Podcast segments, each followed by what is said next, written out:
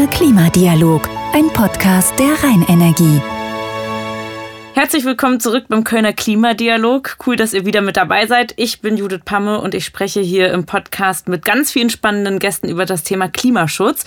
Und heute habe ich eine gebürtige Kölnerin bei mir sitzen, die Präsidentin der Industrie- und Handelskammer zu Köln, Dr. Nicole Grünewald. Hi. Ja, hi. Schön, dass du hier bist. Ja, danke. Ähm, Nicole, ich habe äh, gelesen, dass du äh, Ende Januar 2020 das Amt zur Präsidentin der IHK Köln ja angetreten hast. Ein ehrenamtlicher Job. Ähm, es fühlt sich wahrscheinlich an wie ein kompletter Fulltime-Job, weil du hast zeitgleich fast mit Corona angefangen, ne? Genau, also erstmal kam ich, dann kam Corona mir dicht auf den Fersen. Juhu! Das war ähm, schon sehr anspruchsvoll und ja. Äh, ja klar, wir haben jetzt alle noch nicht so die große Pandemie-Erfahrung gehabt und das hat uns dann doch sehr kalt erwischt. Wie war das ja jetzt so für dich, wenn du das Revue passieren lässt? Es war super anstrengend, ja. aber auch toll, weil man gesehen hat auch, wo, wozu eine IHK da ist und wir haben unheimlich vielen Unternehmen helfen können in einer Art und Weise, wie wir das vorher wahrscheinlich auch noch gar nicht konnten und es war nicht nur für mich, sondern auch für die Mitarbeiterinnen und Mitarbeiter in der IHK ein ja, ein, ein krasses Jahr, aber wir haben dann ein Fazit ge, ähm, äh, gezogen und wir haben gesagt, eigentlich war es auch ein super tolles Jahr, okay. weil wir halt vielen Leuten helfen konnten und dafür gibt es uns ja. Ne? Wenn du sagst, ihr konntet denen helfen, den Unternehmerinnen und Unternehmern, ähm, wie sah das zum Beispiel aus? Also ihr wart da beratend dann zur Seite und ähm, worum ging es dann vor allem? Also wir ähm, haben ja diese Hilfen, äh, die Soforthilfen beim ersten Lockdown. Da ist ja am Anfang keiner mit klargekommen, ja. weil das war so bürokratisch, dass man auch wirklich nicht mehr wusste, was muss ich da jetzt ausfüllen, was nicht. Und da konnten die halt bei uns anrufen, auch natürlich alles kostenfrei, auch sieben Tage die Woche. Also wir haben da richtig durchgeplottet. Dann. Okay. Und äh, da haben wir so gut wie alle Fragen auch beantworten können. Und parallel, das ist ja auch Job von der IHK, haben wir auch dann mit der Politik gesprochen, haben halt gesagt, wo es halt hakt, wo das noch feingetunt werden muss. Ähm, und auch ähm, als wir dann festgestellt haben, dass mit der Soforthilfe reicht nicht, wir brauchen noch mehr, auch für die anderen Zielgruppen, auch für andere Unternehmen, die betroffen waren, dann neue Hilfspakete zu ähm, ja, den Politikern überhaupt zu zeigen, was, wir, was da benötigt wird. Ja. War Und, das ein äh, harter Kampf dann so oft oder? Also die Zusammenarbeit zwischen Politik und Wirtschaft war wirklich gut. Okay. Ich glaube, weil die Politik auch mal gemerkt hat, als wir dann nicht mehr so konnten, dass man eine Wirtschaft schon braucht. Ich glaube, ja. das war eine sehr wichtige Erkenntnis des Jahres 2020. Ohne mhm. Wirtschaft geht es nicht. Und ähm, man sieht aber auch, wie weit Politik und Wirtschaft mittlerweile voneinander entfernt sind. Also wenn dann äh, Politik was entscheidet und man stellt dann fest, das kommt überhaupt nicht an. Also ich meine zum Beispiel so eine Novemberhilfe, die man dann erst Mitte Februar beantragen kann, weil da so viele bürokratische Hürden dazwischen sind. Das, ähm, ja, also das sind alles Dinge, äh, ich glaube aber ohne uns hätte es noch länger gedauert. Ja, mit Sicherheit. Das sind jetzt auch viele Sachen durch Corona aufgekommen, ähm, die euch dann beschäftigt haben von der IHK Köln. Glaubst du, dadurch ist das Thema Klimaschutz so ein bisschen in den Hintergrund geraten, auch bei den Unternehmen irgendwie? Oder hat es immer noch einen großen Stellenwert oder hat es überhaupt einen großen Stellenwert? Also das Interessante ist, ähm, bevor Corona kam, war das auf Platz eins. Ne? Also das ja. hatte den größten Stellenwert, weil das war ja auch in der Presse, da konnte sich ja gar kein Unternehmen äh, von frei machen. Gerade durch Fridays for Future und so genau, vor Corona. Also das ne? war ja. wirklich so das Trendthema Nummer eins. Dann kam Corona und dann haben wir uns auch gefragt, äh, wie sieht das denn jetzt eigentlich bei den Unternehmen aus? Weil die meisten, also viele kämpfen ja auch gerade, die haben vielleicht andere Probleme gerade mhm. als Umweltschutz oder Klima. Und dann haben wir eine Umfrage gemacht, äh, ich glaube im November. Und da waren halt 60 Prozent der Unternehmen haben gesagt, doch, also äh, Nachhaltigkeit, Umweltschutz, Klima ist bei uns immer noch ganz vorne. Und 20 Prozent haben sogar gesagt, das ist sogar jetzt noch wichtiger als okay. vorher. Also das heißt, äh, das Thema, das ist schon ganz weit vorne. Wie spiegelt sich das wieder in den Unternehmen oder wie ähm, werbt ihr dafür, dass es wichtig ist oder dass ihr sagt, hey, guck doch mal, ihr könntet das oder das machen? Also ähm, wir bieten als IHK natürlich auch Beratungen äh, zu diesen Themen an. Äh, jetzt nicht so viel wie bei Corona und ja, nicht sieben Tage die Woche, aber ist ja auch eher ein langfristiges Thema. Und ähm, die werden halt ganz gut wahrgenommen, dass das geht so von Mobilitätsberatung, ne? Also ähm, wie kann ich meine, meine Flotte umstellen? Ähm, da haben wir auch schon Veranstaltungen tatsächlich dazu gemacht. Ähm, aber auch ähm, die Lieferketten, das ist ja auch so ein Thema, ne? wo wer ist eigentlich daran äh, beteiligt, dass mein Produkt entsteht. Mhm. Mhm. Das sind alles Themen, zu denen, ähm, mit denen wir uns als IHK beschäftigen und wo wir dann auch mit den Unternehmen in engem Austausch sind. Aber ähm, auch in der IHK selber. Ne? Wir haben jetzt natürlich auch Homeoffice ist ja auch ein Thema, Klar. was ja auch so in Richtung Nachhaltigkeit geht, weil ähm, jeder, der im Homeoffice sitzt, muss ja nicht morgens dann mit dem Auto äh, dann zur IHK. Dann haben wir jetzt auch äh, da Firmenfahrräder in der IHK, lustigerweise. Cool. Also wir, wir versuchen das auch vorzuleben. Ne? Also nicht nur unseren, unsere Mitglieder anzuschlauen, sondern wir wollen das in der IHK auch schon selber dann gut handhaben. Hast du das Gefühl manchmal, man muss ähm, den Unternehmen auch noch mal so ein bisschen in den Hintern treten manchmal und so sagen, ey, guck mal, das ist möglich. Ähm, man muss halt dafür Geld in die Hand nehmen oder hast du das Gefühl, jeder hat schon so ein Bewusstsein irgendwie dafür mittlerweile entwickelt im Jahr 2021? Also das Bewusstsein ist mit Sicherheit in jeder, äh, in jedem Unternehmen okay. da. Ne? Also das Thema ist omnipräsent. Ja. Da, ähm, ich meine, die Unternehmen sind ja in der Welt, sie sind ja nicht irgendwo woanders. und äh, in der Welt ist das ja schon Thema und das heißt, das reflektiert dann auch auf unsere Unternehmen. Aber ähm, wenn man dann fragt, warum habt ihr das denn noch nicht so ähm, bei euch verinnerlicht, dann ist das ganz oft die Kostenfrage. Ja. ja. Und das ist ja auch so ein Thema, ne? wenn, wenn ich jetzt gucke, wenn was äh, dann doch umweltgerechter ist, äh, jetzt von, von Kleidung ähm, bis hin zu Autos etc., die, die, das ist halt alles noch teurer. Und da gibt es halt Unternehmen, die können sich das nicht so leisten. Und auch jetzt gerade durch die Pandemie, ähm, unsere Wirtschaft ist zweigeteilt. Also es gibt halt äh, ganz viele Unternehmen, denen es auch noch gut geht. Die äh, haben dann zwar auch alle, müssen natürlich ihre Mitarbeiter in zwei Gruppen aufteilen etc., aber die können weiter produzieren und die wirtschaften weiter. Aber es gibt natürlich ganze Branchen, die können im Moment gar nicht wirtschaften. Und die sagen jetzt, sorry, aber wenn ich sowieso gar kein Geld habe, ja, wie soll klar. ich denn dann auch noch Geld für, für umweltbewusste Dinge? Äh, also ich meine, ich habe ja kein Geld. Ich kann das auch nicht dafür ausgeben. Das Absolut ist halt die Angst. Ja. Also auch die, die große Angst, die über allem liegt, ist, ähm, wie teuer ist das alles und wie bürokratisch wird das? Das ja, sind die zwei größten das Herausforderungen. Das sind die beiden Herausforderungen. Gibt ja. es sonst noch eine Herausforderung oder ist es wirklich Kohle und die Bürokratie? Es ist Kohle und Bürokratie. Was ist schlimmer? Die Bürokratie wahrscheinlich. Wir sind hier in Deutschland ja. Äh, und äh, es ist schon wirklich unfassbar, was man Unternehmen so antut äh, auf dieser bürokratischen Ebene. Also äh, klar, man selber merkt, dass wenn man so eine Steuererklärung ausfüllt zu Hause, das ist jetzt auch nicht so einfach. Aber wenn man dann schaut, was man da alles, ähm, ja, was man alles ausfüllen muss, wenn man ein Unternehmen hat, das ist dann nochmal hundertmal so viel. Und wir haben halt Sorge, dass, äh, wenn man jetzt sagt, man soll nachhaltiger wirtschaften, dass das direkt gleichzeitig mit so einem riesigen Packen Papiere ja. einherkommt. Und wir haben eh schon so viel. Und das dann jetzt nochmal obendrauf, also gerade für kleine und mittelständische Unternehmen, die sagen dann, Moment mal, ne, irgendwann wollen wir auch noch Klar. arbeiten können. Ja, verstehe ich voll. Also heißt, wenn ihr Unternehmen dazu ermutigt, sage ich mal, mehr auf Klimaschutz zu achten, dann ist es zum Beispiel, dass man die Flotte auf E-Autos umstellen könnte. Ähm, was sind noch Möglichkeiten, dass die da auch Ökostrom beziehen? Oder ähm ja, also äh, alles das, was äh, ein Unternehmen nachhaltiger ja. macht. Ne? Da, da, sind ja keine Grenzen gesetzt. Da kommen ja auch immer wieder äh, neue Ideen dazu. Also das Lustige ist, wir haben ja sogar hier in Köln ganz viele Start-ups, mhm. die sich mit diesem Thema Nachhaltigkeit beschäftigen. Und da sind auch Dinge, die man dann Unternehmen wieder empfehlen kann. Also es gibt zum Beispiel ein Start-up, LumoView heißt das, ähm, das äh, guckt, wie klimagerecht die, ähm, die Häuser ausgestattet sind oder auch die Büroräume. Ah, okay. Und dann kann man halt schauen, äh, wo kann man da vielleicht noch was machen. Dann ist natürlich die Beratung, ähm, welche elektronischen Geräte lasse ich an. Also das, was für zu Hause gilt, das geht natürlich in der Firma noch zehnmal so viel. Mhm. Und äh, klar, dann das ganze Thema Mobilität. Ähm, und was auch noch eine Sorge ist, das ist, wie sicher ist eigentlich unsere Energie? Da ähm, haben wir auch sehr, sehr viele ähm, Unternehmen, die da Sorge vorhaben. Weil die sagen, klar, Atomkraft gehen wir jetzt raus, ja. Braunkohle gehen wir jetzt auch raus. Wir sind aber ein sehr äh, ein Unternehmen, was sehr viel Energie braucht. Wo kriege ich die denn eigentlich in Zukunft noch her? Und vor allem zu welchem Preis? Wir erinnern uns, am Anfang hieß es, ne, wir gehen jetzt aus der Atomkraft raus und es wird alles gar nicht teurer.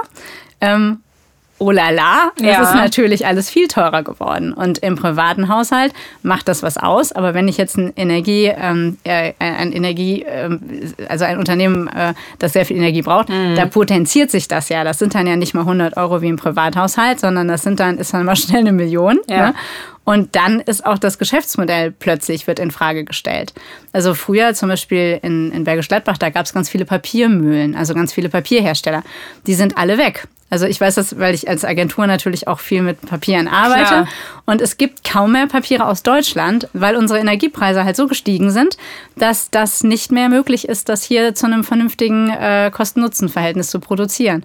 Und das merkt man nicht so, weil so Unternehmen sterben halt leise. Ja. Aber wir müssen schauen, auch in Zukunft, dass wir auch ähm, Unternehmen, die viel Energie brauchen, dass wir die hier am Standort halten können. Wie auch immer das dann passiert. Und das wird nicht passieren, wenn auf einmal unsere Energiekosten total teuer werden. Das stimmt, weil im Privaten denkt man sich, okay, die Rheinenergie bietet ja zum Beispiel Regiostrom mhm. aus der Region an. Da denkt man dann privat, ja gut, das kostet jetzt im Monat vielleicht 10 Euro mehr, bin ich bereit, weil mhm. ich weiß, dass ich dafür was, dass ich was Gutes tue. Aber natürlich hängt da viel mehr dran, wenn man ein Riesenunternehmen hat, das ja. man dann versorgen muss. Und gerade als mittelständisches Unternehmen vielleicht auch, ne? Also die Mittelständler, die bleiben ja meistens sogar noch hier, ne? Ja. weil die Familie hier ist, weil sie hier vielleicht Immobilien haben. Aber je größer die Unternehmen, desto mehr denken die ja auch äh, im europäischen Kontext. Und warum soll ich denn dann in Deutschland bleiben, ja, wenn ich das irgendwie 30 Kilometer weiter ja. in einem anderen Land zur Hälfte des Geldes bekomme. Und äh, da muss man unheimlich aufpassen. Also da, ähm, ich bin sehr für Nachhaltigkeit und für Umweltschutz, aber ich bin auch dafür, dass wir produzierende Unternehmen und auch ähm, Unternehmen, die äh, sehr viel Energie brauchen, hier bei uns äh, in unserer Region und in Deutschland behalten, weil wir machen uns sonst unheimlich abhängig. Und Corona hat gezeigt, ja. Abhängigkeiten sind nicht wirklich gut. Nein, wenn man da mal was braucht, ja. dann ist es immer schöner, wenn man es auch auch im eigenen Land hat. Also man muss das wirklich unterscheiden. Ne? Ähm, privat ist man gerne dazu bereit, auch kleine Unternehmen, wenn das sich so, also wenn das sich in einem vernünftigen Rahmen ähm, bewegt, dann kann man das machen. Aber wenn es auf einmal die Wettbewerbsfähigkeit in Frage stellt, dann ähm, ist das eine andere Nummer. Ne? Ja, wahrscheinlich muss man irgendwann aufpassen, dass Wirtschaftlichkeit und Nachhaltigkeit, dass es halt noch irgendwie in einem Gleichgewicht bleibt und sich nicht gegenseitig ausschließt. Das ne? ist ganz, ganz wichtig. Ja. Und deshalb sagen wir immer, man darf das nicht gegen die Unternehmen machen, weil wir sind ja alle bereit. Also wir haben es ja alle verstanden. Ja. Aber man muss halt schauen, dass das für uns machbar ist und dass wir konkurrenzfähig bleiben und dass dann nicht äh, wichtige Industriezweige abwandern. Und da muss man halt, da ist dann wieder die Politik gefragt, mhm. da muss man dann Kompromisse finden. Und da darf man dann auch nicht ideologisch irgendwie verblendet sein und sagen, ich will aber jetzt so, sondern da muss man schauen, was ist denn auch für den Standort in Köln, für den Wirtschaftsstandort, also in Deutschland auch wichtig. Ja. Ähm, es gibt ja viele bei uns in Köln, die fordern noch mehr Tempo-30-Zonen, noch mehr ausgebaute Fahrradwege. Ähm, eine autofreie Innenstadt wird immer wieder ähm, laut gerufen. Was sagst du denn jetzt so aus der Perspektive als Präsidentin der IHK Köln dazu? Weil du hast ja nochmal einen ganz anderen Blickwinkel irgendwie darauf. Also ich finde das wichtig, auch da wieder, dass die Unternehmen nicht dabei gestört werden, ihren, ja, ihren Job nachzugehen. Ne? Und in dem Moment, wo ich jetzt einen Laden in der Innenstadt habe und das ist autofrei, äh, und ich kann nicht mehr beliefert werden, dann habe ich ein Problem. Ne? Und äh, das heißt, man muss auch da wieder Kompromisse finden und halt sagen, okay, ähm, wir hören uns zumindest die Unternehmen mal an und dann darf auch die Politik meiner Meinung nach nicht sagen, wir bestimmen das jetzt einfach mal, sondern das muss tatsächlich dann in der Kommunikation mit den Unternehmen äh, müssen da Lösungen gefunden werden. Also das heißt, dass dann bestimmte Zeiten ähm, eingerichtet werden müssen, wo die dann auch mit Autos beliefert werden, weil sie können ja einen Rewe-Markt zum Beispiel nicht mit dem Lastenrad beliefern. Nee, ja, also schlecht.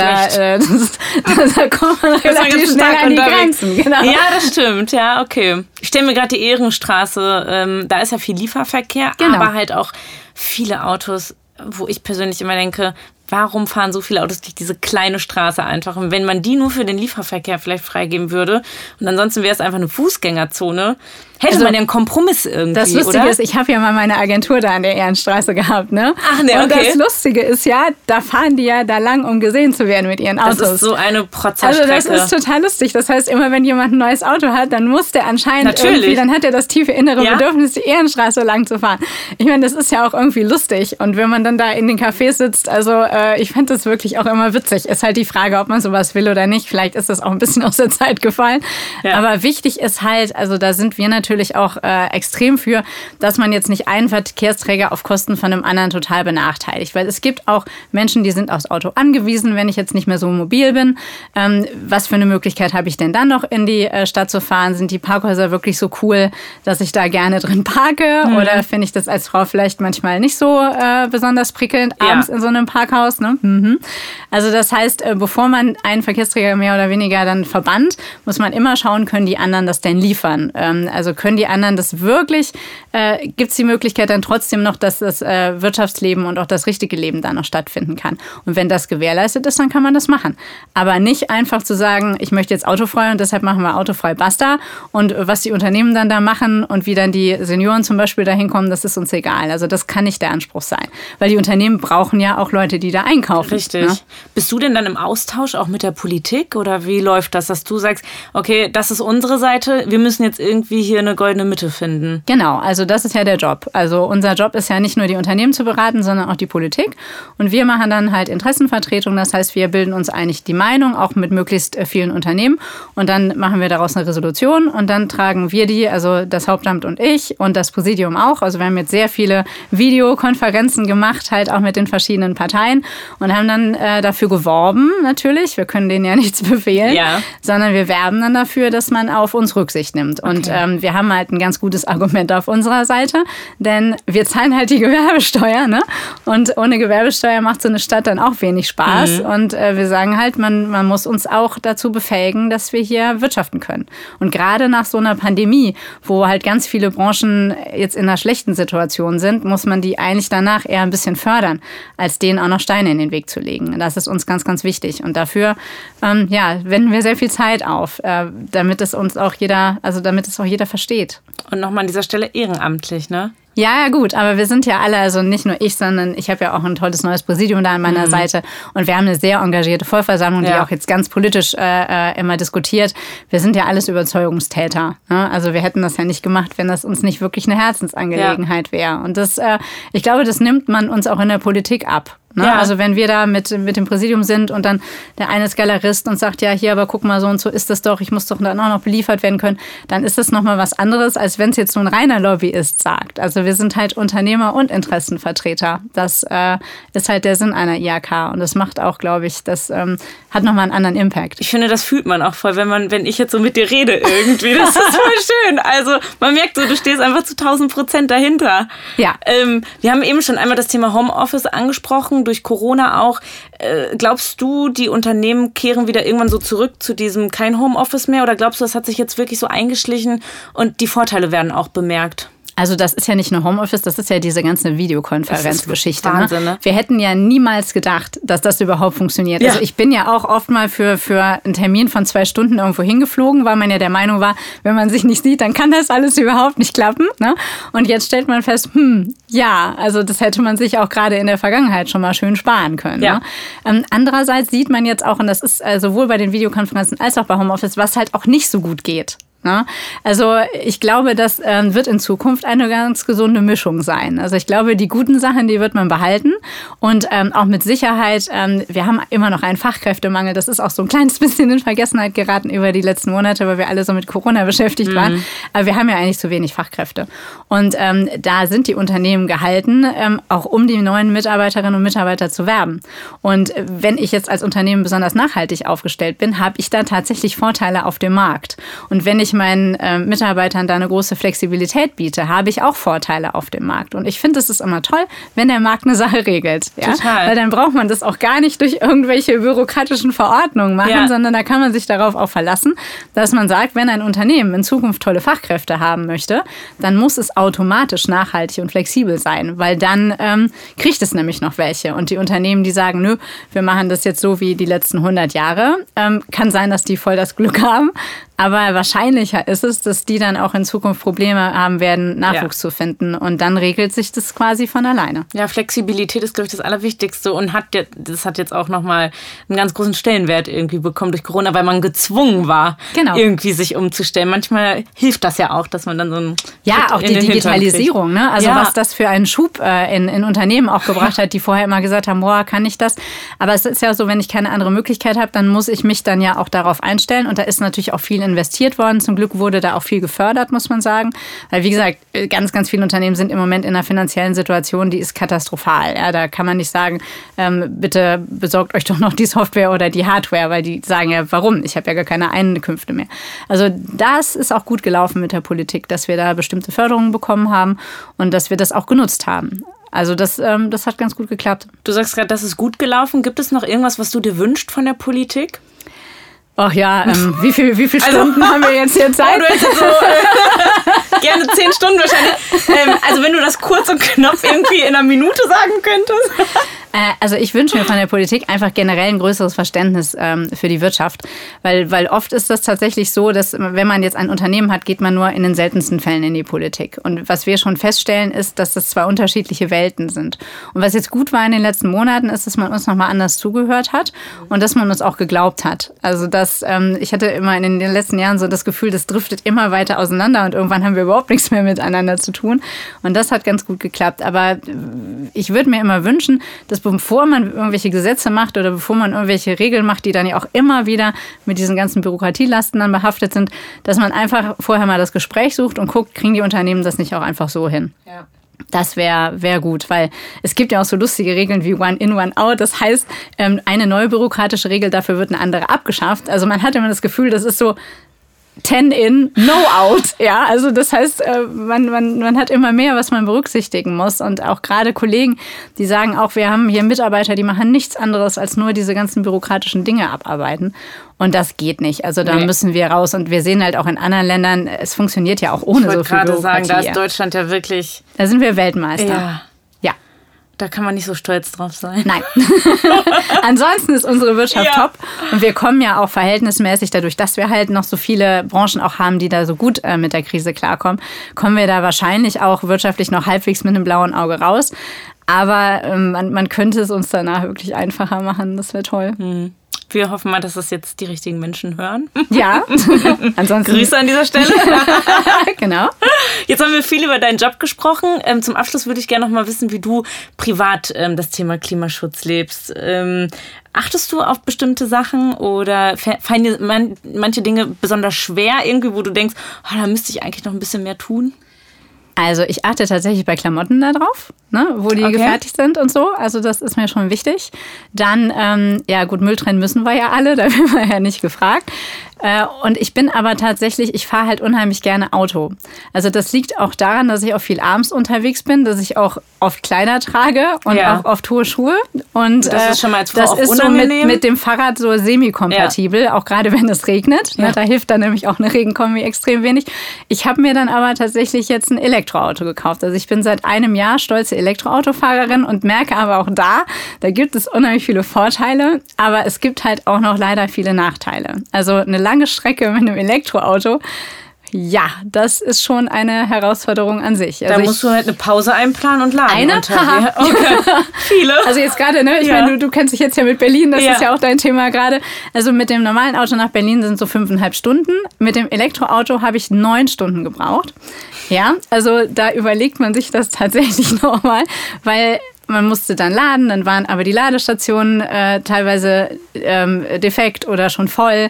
Und äh, das war schon so eine richtige Odyssee. Ich war so fix und fertig, als ich dann da angekommen bin.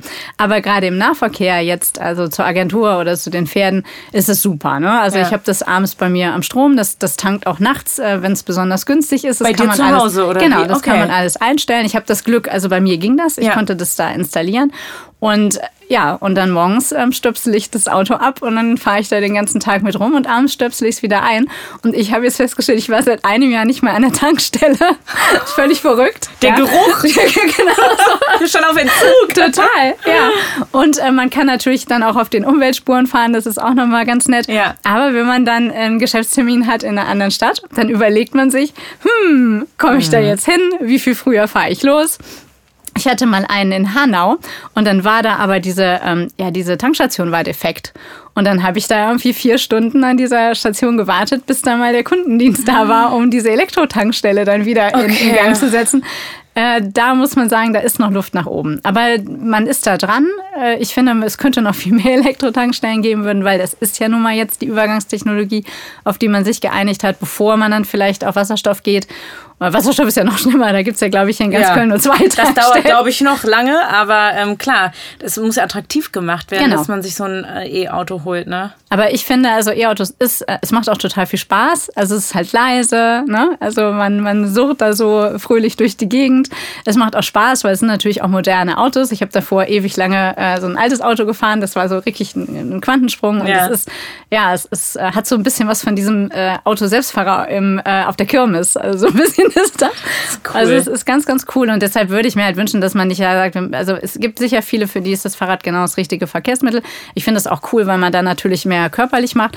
Aber ähm, ich finde, Elektroautos sind auch eine schöne Alternative zum Fahrrad. Äh, man ja. bleibt vor allem trocken, wenn es regnet. Das ist ein nicht zu vernachlässigender Vorteil. ja, das stimmt. Und man kann nebenbei noch Podcast hier hören. Total. Ähm, aber ich sehe dich ja dann in fünf Jahren eher auf einer Kutsche eigentlich mit deinen Pferden, ne?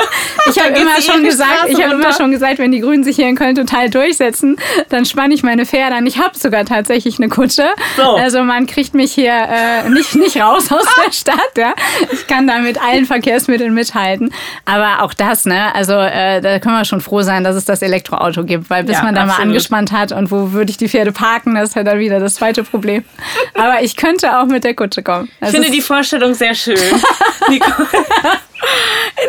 die Ehrenstraße runter zur Arbeit mit einfach mit einer Kutsche. Alle genau. würden sich freuen. Genau, ist dann die Frage, kann ich die Umweltspur nutzen mit einer Kutsche oder Das nicht? ist die Frage. Das ist die Frage. Die, die bleibt jetzt offen hier am Ende. Aber ähm, ja, ganz herzlichen Dank, dass du dir die Zeit genommen hast für unser Gespräch.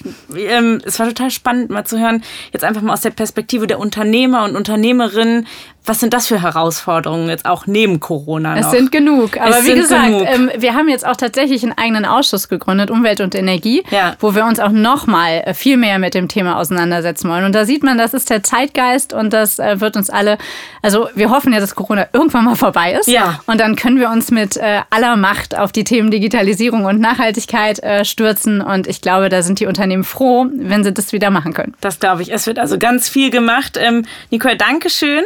Sehr gerne. Und ähm, ja, ich hoffe, euch hat es auch gefallen und ihr seid bei der nächsten Folge auch wieder am Start. Kölner Klimadialog, ein Podcast der Rheinenergie.